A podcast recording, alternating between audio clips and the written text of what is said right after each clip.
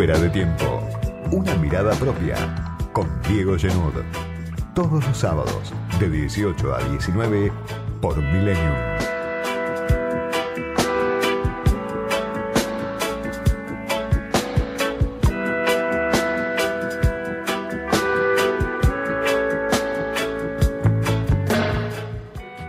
Renunció hace unos instantes, unos minutos, Martín Guzmán, el ministro de Economía que había elegido Alberto Fernández para tratar de conducir este ciclo del Frente de Todos. Por supuesto, una larguísima serie de razones explican la renuncia de Guzmán, se hablará mucho de eso.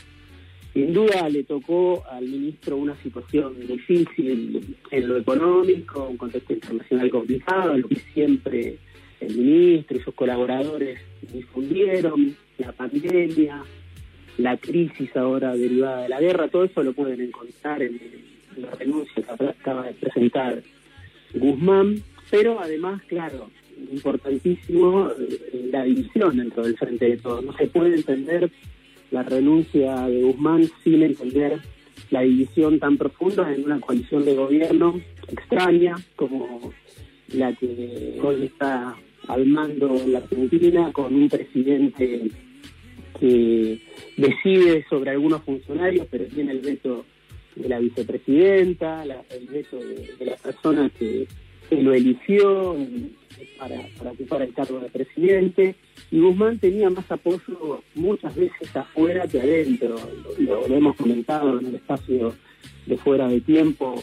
Viajaba al exterior y lo recibían como un ministro tenía buena relación con el Fondo Monetario Internacional, con con Cristalina Sorgeva, con quien lo une una relación muy, muy estrecha, la jefa de fondo, tenía un, contacto permanente con Guzmán y muchos ministros, incluso de Economía de países de Europa, lo, conocían mucho. Hace poco, cuando estuvo en Europa, vino muy entusiasmado con, con la posibilidad de sacar un proyecto de gas licuado en la Argentina y que Argentina se convierta en una solución para la Europa que hoy no tiene el gas de Rusia. Es decir, que Guzmán cuando viajaba al exterior era bien recibido y tenía muchos interlocutores. Ahora, cuando venía a Argentina, escuchaba cómo desde el frente de todos sus propios compañeros del espacio oficialista lo cuestionaban por ortodoxo, lo cuestionaban por, por estar identificado con, el ajuste, con el déficit fiscal, con el Fondo Monetario Internacional. Hace un rato nada más lo hizo la propia vicepresidenta Cristina Fernández de Kirchner en, el acto en Ensenada cuando contó el encuentro que tuvo con Carlos Melconian y dijo, bueno, él coincide más con Guzmán. Bueno, esa era un poco la mirada del kirchnerismo de la vicepresidenta de la Cámpora sobre un Guzmán que era considerado casi un infiltrado del gobierno, que no tenía votos, y que estaba llevando al frente de todos a la derrota, como ya sucedió ¿no? el año pasado. Hay mucho, muchos documentos, muchos materiales, mucha información, muchas declaraciones de, del cristinismo golpeando sobre, sobre Guzmán desde hace tiempo. En el primer, el primer año hubo una, una convivencia y hasta un respaldo de Cristina Guzmán cuando se reestructuró la deuda con el sector privado, con los fondos de inversión, antes de que empezaran las negociaciones con el fondo. Pero después, claro, Guzmán chocó con una pared de hormigón que fue eh, el intento de hacer renunciar a Federico Basualdo, un funcionario desconocido, pero subsecretario de Energía Eléctrica y alguien que decide si se avanza o no se avanza con los aumentos de tarifas, con la segmentación que quería Guzmán. Finalmente esa renuncia no llegó, Federico Basualdo lo sobrevivió a Guzmán y acaba de renunciar Martín Guzmán en un contexto difícil. Por un lado, decimos, no tenía respaldo del frente de todos, al contrario, todos los días amanecían con críticas desde el cristianismo Guzmán. Por otro lado, la propia realidad, también hay que marcarlo. Guzmán hizo predicciones que no se cumplieron, por un lado con el tema de la inflación, el ministro de Economía que ahora acaba de renunciar tenía siempre una mirada optimista eh, en el presupuesto, en algún momento habló de 29% de inflación para el año 2021. Bueno, esas previsiones no se cumplen y cada vez que se conocía el índice de inflación, ahora lo vamos a ver seguramente con, con el aumento de la brecha, con la corrida de los últimos días, cómo viene la inflación, no de junio, pero sí la de julio, bueno, eso lo debilitaba todavía más al ministro de Economía. Se había quedado sin margen, el acuerdo con el fondo se venía cumpliendo con mucha dificultad, sobre todo para el tercer trimestre, eso es lo que analizan las distintas consultoras, iba a ser muy difícil cumplir el acuerdo con el fondo y en una Argentina que todo es día a día, todo es minuto a minuto y estamos ya acostumbrándonos a que eh, los funcionarios de Alberto Fernández vayan cayendo como mosca. Ahora la gran pregunta, cuando se cierre por completo el ciclo de Guzmán y se hagan los balances que seguramente cada uno podrá hacer, tanto desde el gobierno como desde la oposición o desde el mercado, incluso desde la mayor parte de la población, la pregunta es quién lo reemplaza. Esa es la pregunta central. Venimos de días donde Sergio Massa fue mencionado nuevamente, hace mucho que se lo menciona a Sergio Massa como el que puede llegar a conducir el Ministerio de Economía, yo diría casi a conducir el gobierno.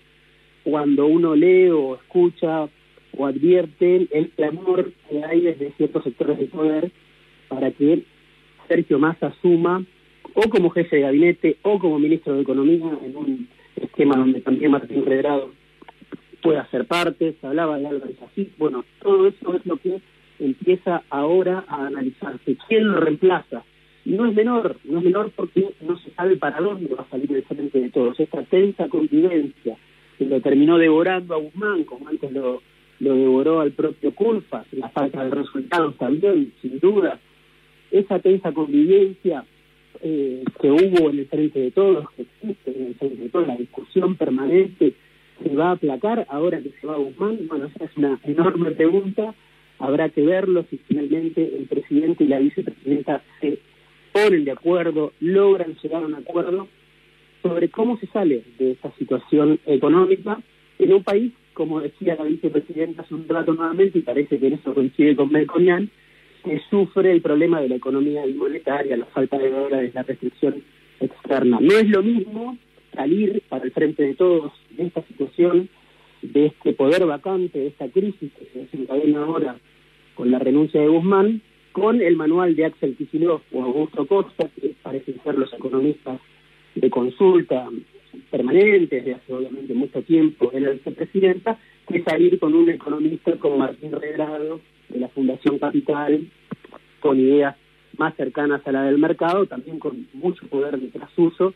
Bueno, todo eso sin duda eh, es parte de la discusión. ¿Hacia dónde sale el frente de todos? Y si sale unido el frente de todos de esta crisis o si más allá de Guzmán la división permanece. Este central de las definiciones que se están tomando en este mismo momento. Y logra el Frente de Todos obtener ahora un acuerdo en función de lo que viene. Falta más de un año de gobierno hasta las elecciones y cuando se hablaba de masa, lo escuchamos durante la última semana muy fuerte, el operativo clamor sectores del poder por masa, bueno, se hablaba de llegar con un plan de estabilización, con un reordenamiento de las variables de la economía. Bueno, eso implica una devaluación, implica una devaluación como la que en su momento el propio Kicillof llevó adelante cuando era Juan Carlos Fábrega, el presidente del Banco Central en el año 2014, cuando el kirchnerismo devaluó, eh, se vio obligado a devaluar, decidió devaluar, bueno, también eso está discutido en los libros de historia, pero lo hizo el propio. Ahora muchos dicen, Massa quisiera llegar con ese trabajo sucio ya hecho, ¿no? Bueno, eh, esto será así, no será así, resistirá el propio eh, el próximo ministro de Economía o la próxima ministra de Economía que tenga al frente de todos la presión del mercado por una devaluación, todo eso se está definiendo ahora. Guzmán, para resumir, tenía la debilidad de ser alguien que venía de la academia, que no tenía demasiados antecedentes en política, que era resistido, que había entrado por la ventana.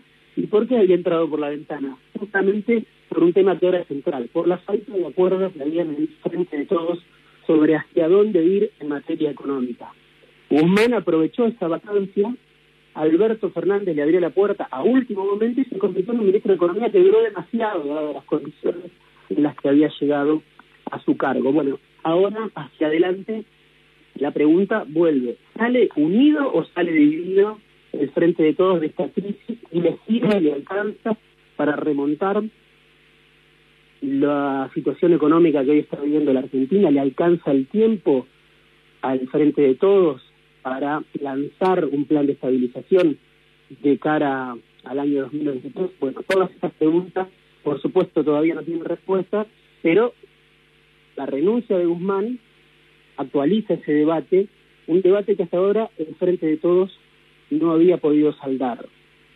Para terminar, ¿salen unidos o salen divididos de esta crisis y quién llega? ¿Aplica un plan que incluye ajuste, que incluye devaluación, como reclama el mercado? ¿Qué consecuencias puede tener eso sobre la propia viabilidad electoral del Frente de Todos? Lo vamos a saber en los próximos días, en las próximas semanas y en el proceso que se abre. Editorial, análisis, conversaciones, entrevistas, fuera de tiempo, con Diego Genud.